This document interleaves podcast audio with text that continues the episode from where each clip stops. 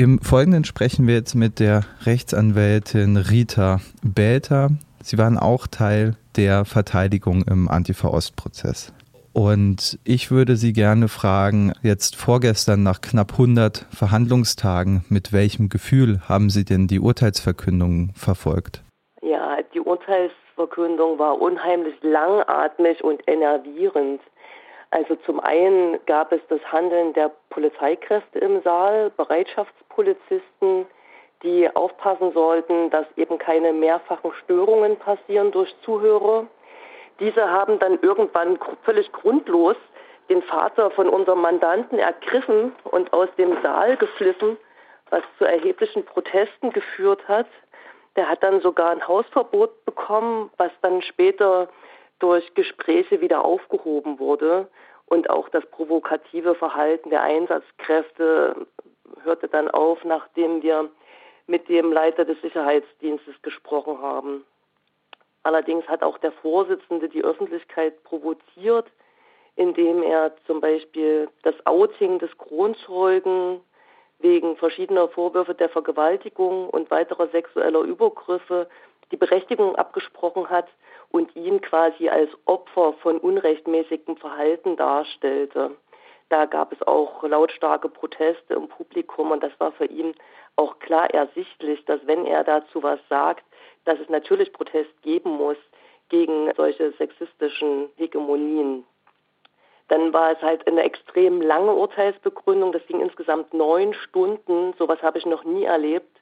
Der Vorsitzende ist immer wieder abgeschweift, kam vom Hundertsten ins Tausendste, hat kleinteilige Details aus Gutachten wiederholt, hat sich ständig wiederholt und hat bei mir den Eindruck erweckt, dass diese Ausführlichkeit in relativ klaren Sachverhalten darüber hinwegtäuschen sollte, dass das Urteil auch erhebliche Schwächen aufgewiesen hat. Weil die strittigen Sachen und die, um die wir uns ewig gestritten haben, über Auslegungen von aufgenommenen Innenraumgesprächen aus einem abgehörten Pkw, dazu hat er nur in ganz wenigen Sätzen was gesagt und das war auch nicht sonderlich überzeugend, muss ich sagen. Ja, auf Ihre Einschätzung des Urteils kommen wir später noch zu sprechen. Ich würde Sie bitten, vielleicht einmal zu Beginn eine wichtige Frage zu klären. Die Anklage gegen die vier Beschuldigten lautete auf Mitgliedschaft in einer kriminellen Vereinigung beziehungsweise Unterstützung einer kriminellen Vereinigung und da gab es ja quasi auch die Schuldsprüche.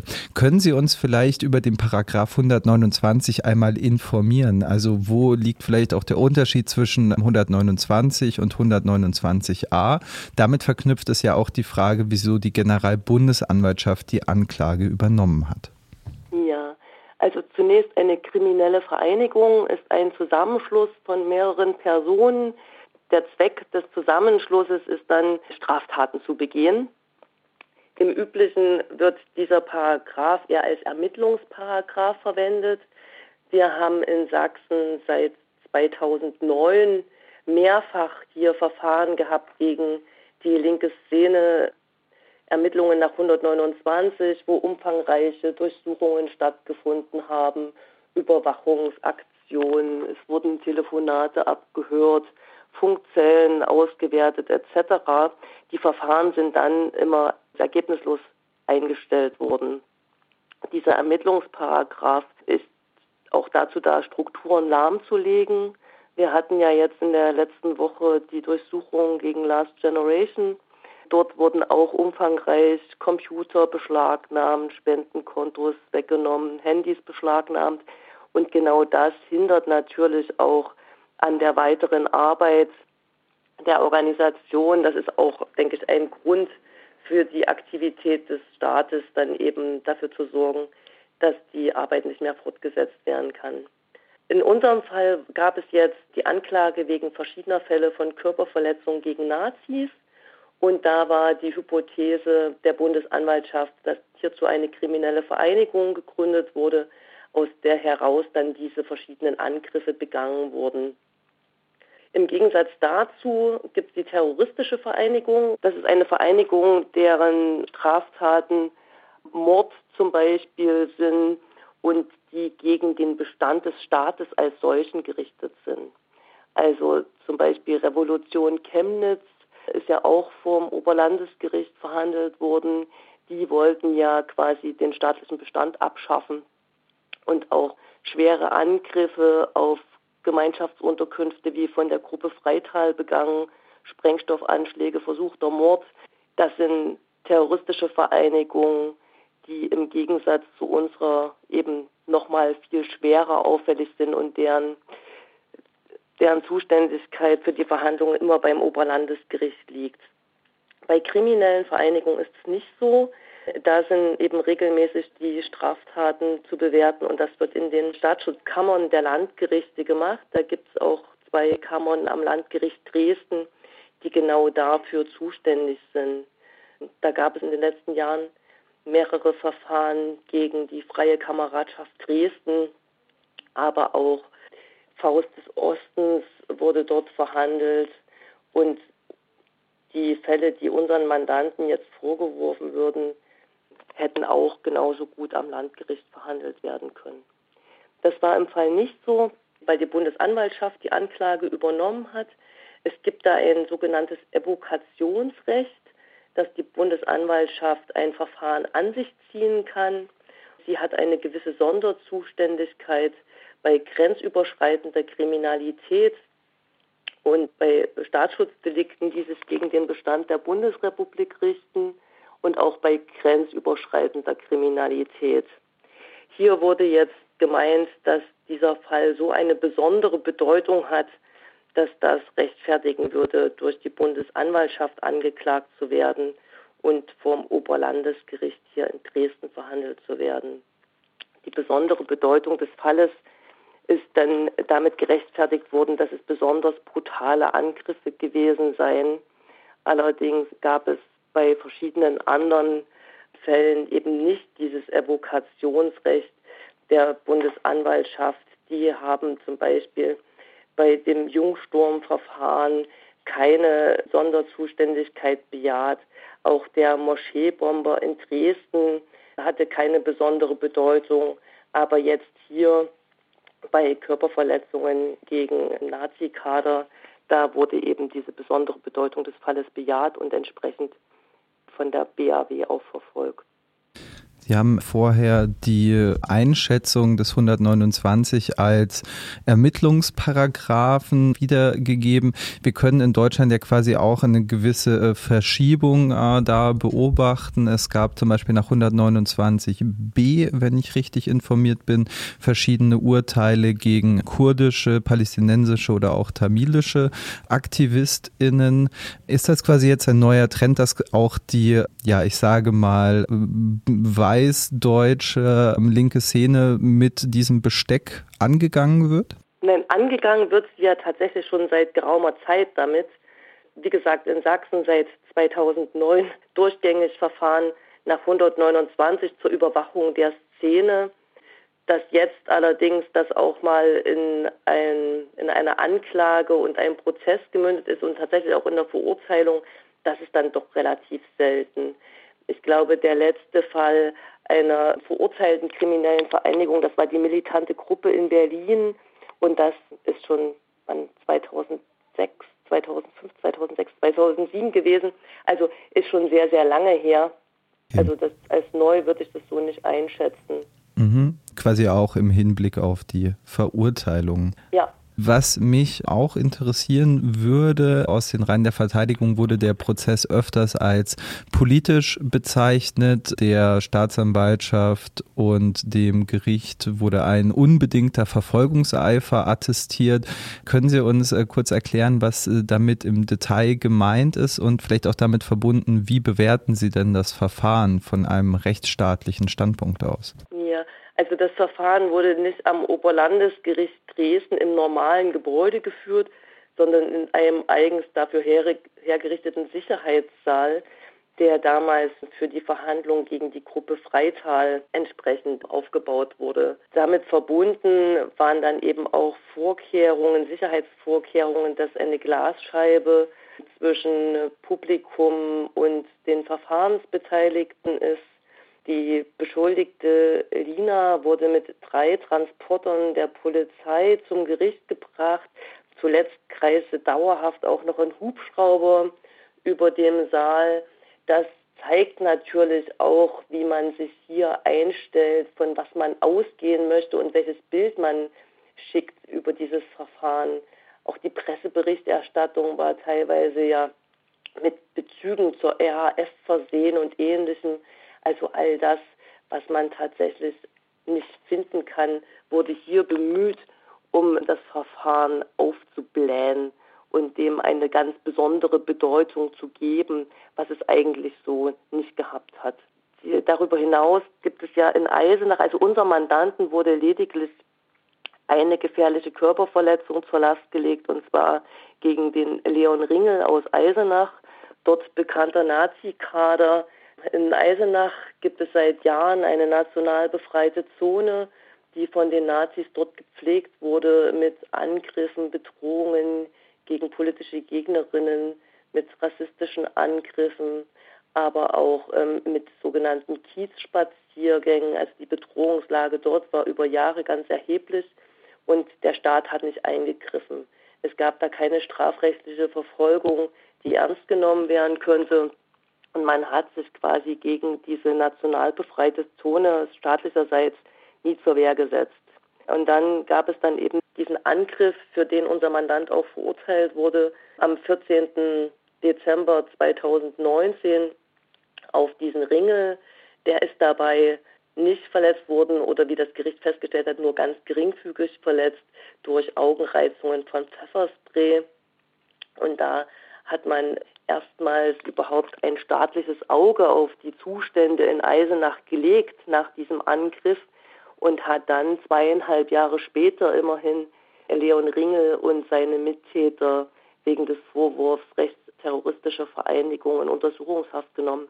Das passierte erst, nachdem er in unserem Verfahren schon als Zeuge gehört wurde. Letzten Endes muss man sagen, dass möglicherweise diese Straftat und unser Verfahren dazu geführt hat, dass es in Eisenach vielleicht insgesamt ein bisschen besser werden könnte. Der Senat hat immer wieder deutlich gemacht, dass man auf den Rechtsstaat vertrauen muss, dass man keine Selbstjustiz ausüben darf. Aber letzten Endes muss man auch mal einen Blick werfen auf das staatliche Versagen gerade im Hinblick auf die Arbeit in den national befreiten Zonen, aber eben auch immer im Hinterkopf behalten, die Ermittlungsarbeit gegen die NSU, was ja quasi keine war, so dass man durchaus doch sagen müsste, dass das sich in der Strafzumessung auswirken müsste gegen unsere Mandanten bei der Verurteilung. Das war allerdings nicht erkennbar. Es gab auch andere Bedenken rund um den Prozess. So wurden beispielsweise immer wieder Informationen aus den Ermittlungsakten an rechte Magazine wie Compact äh, durchgestochen. Wie bewerten Sie denn so die Ermittlungsarbeit der Polizei in dem Komplex?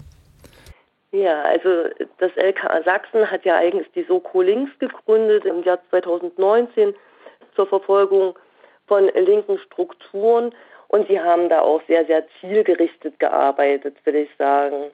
Es gab zum einen in den Vernehmungen des Kronzeugen sollte aufgedeckt werden die Strukturen der vermeintlichen Vereinigung und dazu hat sich dann das LKA höchst selbst eine Kreistheorie einfallen lassen, die dann der Zeuge ausfüllen sollte mit seinen Erwägungen zu vermeintlichen Strukturen der hatte vorher Angaben gemacht zu der Art und Weise von, von der Begehung von Straftaten. Das hat die Polizei aber so nicht als kriminelle Vereinigung fassen können.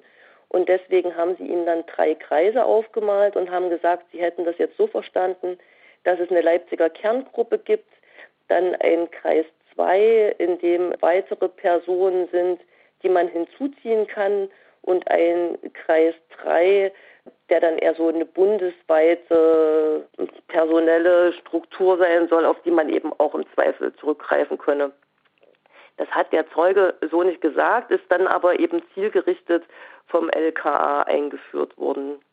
Dann gab es im Weiteren eine sehr detailhafte Ermittlungen hinsichtlich von Fahrzeugen, Chatauswertungen etc., wo man sagen muss, dass man das höchst selten sieht in Verfahren, so eine akribische polizeiliche Ermittlungsarbeit. Und die Krone hat es dem Ganzen wurde dann aufgesetzt, nachdem ein Alibi für den einen Angeklagten für eine Tat in Eisenach präsentiert wurde, wo man sagte, dass er nur eine Stunde, 20 Minuten Zeit gehabt hätte, um von einem definitiv nachgewiesenen Aufenthaltsort in Leipzig nach Eisenach zu dieser Straftat überhaupt noch zu kommen. Und da hat sich dann tatsächlich ein Ermittler vom LKA von der Soko links ins Auto gesetzt und ist teilweise mit 213 km/h nach Eisenach gerast, um zu zeigen, dass es nicht ganz unmöglich ist, in einer Stunde 20 Minuten von Leipzig nach Eisenach zu fahren. Völlig absurd. Da würde man ja vielleicht auch davon ausgehen, dass der eine oder andere Blitzer auf dem Weg das dokumentiert. Ja, ähm, Sie haben gerade schon die Rolle des sogenannten Kronzeugen Johannes D. in der Urteilsfindung angesprochen. Ähm, wenn ich Sie bitten dürfte, das vielleicht mal gegenüberzustellen. Wie hat denn das Gericht die Glaubwürdigkeit von Johannes Domhöfer eingeschätzt und würden Sie bzw. die Verteidigung sich dieser Einschätzung anschließen oder haben Sie eine andere Ansicht? Ja, also das Gericht hat den Kronzeugen quasi hofiert Sie haben ja auch entsprechend zu diesen Outings Erklärungen abgegeben, die ich so nicht nachvollziehen kann und haben ihm quasi eine ganz erhebliche Glaubwürdigkeit eingeräumt. Was man allerdings auch bedenken muss, er ist ja im Zeugenschutzprogramm und hatte zusätzlich aber auch noch ein eigenes Verfahren wegen der Straftaten, wegen der dieses Verfahren gelaufen ist und hat dort dann schon auch unterschiedliche Angaben gemacht. Ähm, er hat in unserem Verfahren ausgesagt, dass es Trainings gegeben habe. Diese Trainings seien keine Kampfsporttrainings gewesen, sondern reine Szenario-Trainings, wo man ausschließlich geübt hätte, wie man Nazis angreift. Ähm, in seinem eigenen Verfahren hat er dann aber davon gesprochen, dass es sich um Kampfsporttrainings gegen Nazis und Faschisten gehandelt habe. Das sind doch schon auch sehr unterschiedliche Wortverwendungen von ihm, so dass man schon sagen muss, er hat natürlich auch ein Interesse, das in seinem Verfahren günstig darzustellen und in unserem Verfahren möglichst schlecht, um im Zeugenschutz zu bleiben. Ähm, diese Feinheiten hat das Gericht aber nicht sehen wollen. Die haben einfach nur gesehen, dass er unter Druck geraten ist, und sich dann eben entschlossen hat, mit den Ermittlungsbehörden zusammenzuarbeiten. Und in den Augen des Vorsitzenden hat er vor Gericht den Eindruck eines jungen, zielstrebigen, strukturierten Mannes gemacht, der dann eben entsprechend sich entschlossen hat, reinen Tisch zu machen. Allerdings muss man davon ausgehen, dass er nicht in allen Sachen die Wahrheit gesagt hat, sondern dass er schon auch Gründe hat, selber zu gucken, dass er eben gut wegkommt. Ja, danke für diese Einschätzung. Insgesamt wurden der vermeintlich kriminellen Vereinigung, ja, und korrigieren Sie mich bitte, wenn ich falsch liege, sechs Angriffe auf Rechte mit insgesamt 13 Geschädigten vorgeworfen. Wie viele Angriffe konnten denn zweifelsfrei nachgewiesen werden? Also, die Angriffe, die in der Anklage benannt wurden, die hat es sämtlich gegeben. Da sind keine erfundenen Angriffe dabei. Die Frage ist, wer hat sie begangen? Und da hat das Gericht geguckt, wen sie deswegen verurteilen können. Und es hätte auch auf jeden Fall noch weitere Verurteilungen gegeben, wenn die Verteidigung nicht in teilweise Ermittlungsakten Alibis gefunden hätte. Der krasse Fall war ja das Alibi für einen Berliner, der komplett überwacht wurde zum Tatzeitpunkt. An dessen Haustür befand sich eine Kamera, sein Telefon wurde abgehört und die Bundesanwaltschaft hatte quasi die Beweise in den Akten, dass er nicht an einer Tat teilgenommen haben kann, für die sie ihn angeklagt hat. Da gab es ja einige Presseberichterstattungen auch dazu. Den zweifelsfreien Nachweis hat man bringen können eben in der in der Sache vom 14.12.2019 in Eisenach. Dort sind zwei Personen quasi in einem Auto tatortnah festgestellt wurden. Und das ist der bestbelegte Angriff in diesem ganzen Verfahrenskonstrukt. Und dann gab es eben über eine sogenannte mosaikartige Beweiswürdigung Querverweise zu anderen Taten. Und der Vorsitzende hat auch in seiner Urteilsverkündung eine Art Liebespaar-Indiz aufgerollt, dass zum Beispiel Lina jetzt wahrscheinlich mit am Tatort gewesen ist, wenn ihr Verlobter dort anwesend gewesen ist, dass das nicht das Einzige wäre, was dafür für ihre Anwesenheit spricht, sondern auch noch das Auftreten einer sogenannten Überblicksperson mit Pfefferspray. Ja, daraus wurde dann quasi gebastelt, dass es sich nur um Lina gehandelt haben kann bei diesen Straftaten. Mhm. Ja, es klingt auch nach einer grundlegend erstmal äh, sexistischen Argumentation, wenn dann gesagt wird, gut, der Partner war irgendwie beteiligt, also muss die Partnerin da auch mit rangehangen haben. Ist das juristisch haltbar?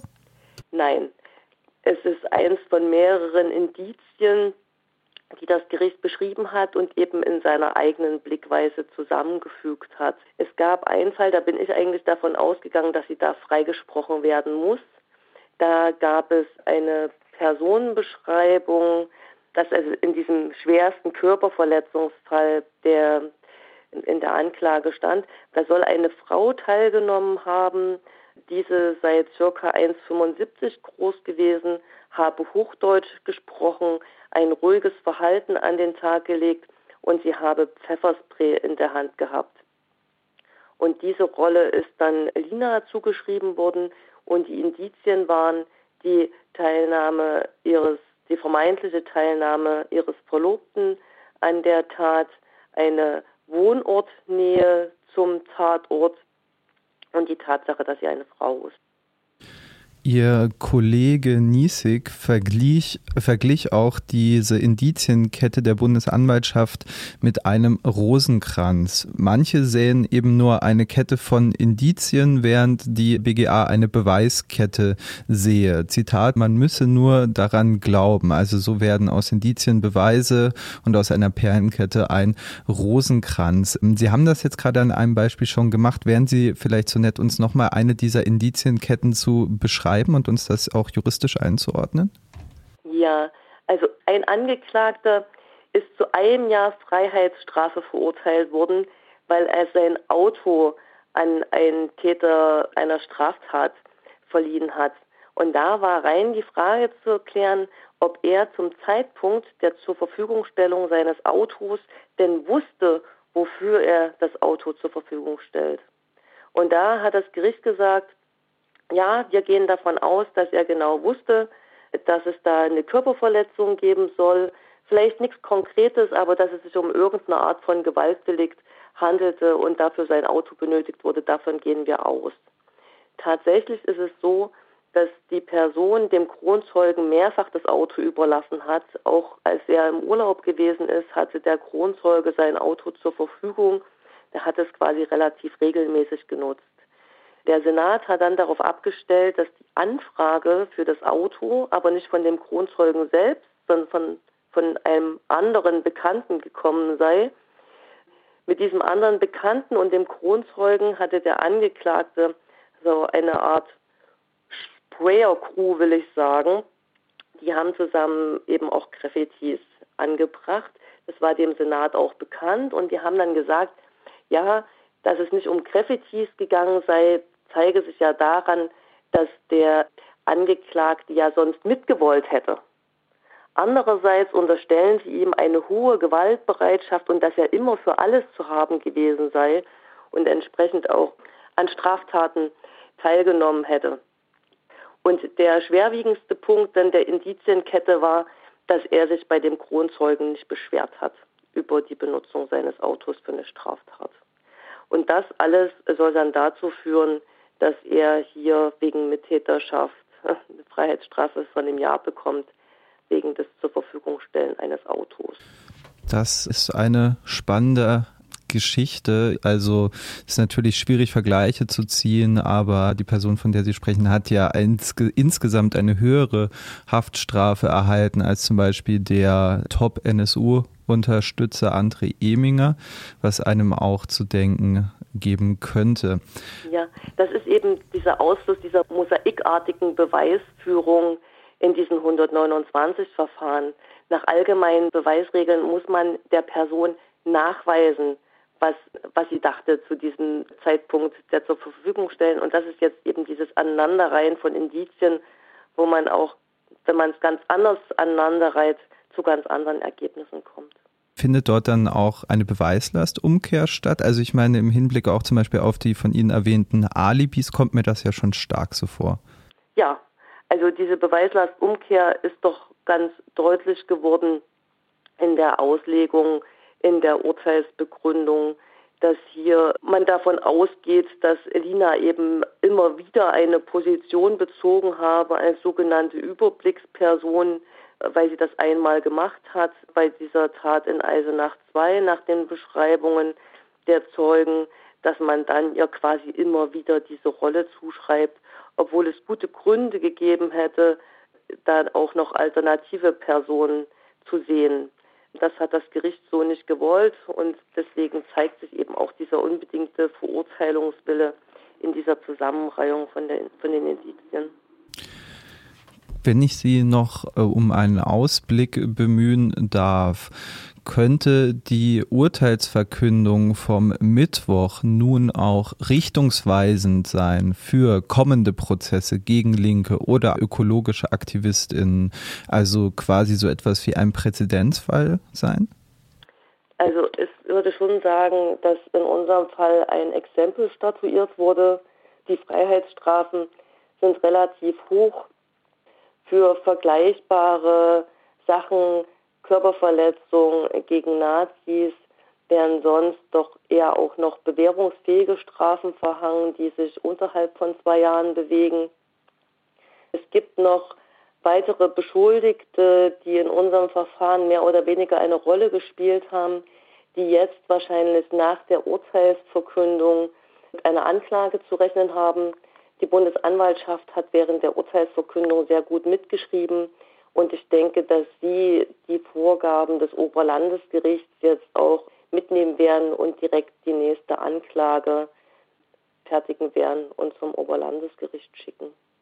Was äh, lässt sich denn zu diesem kommenden Prozess sagen oder wäre das jetzt zu viel Kaffeesatzleserei? Auf was können wir uns da einstellen?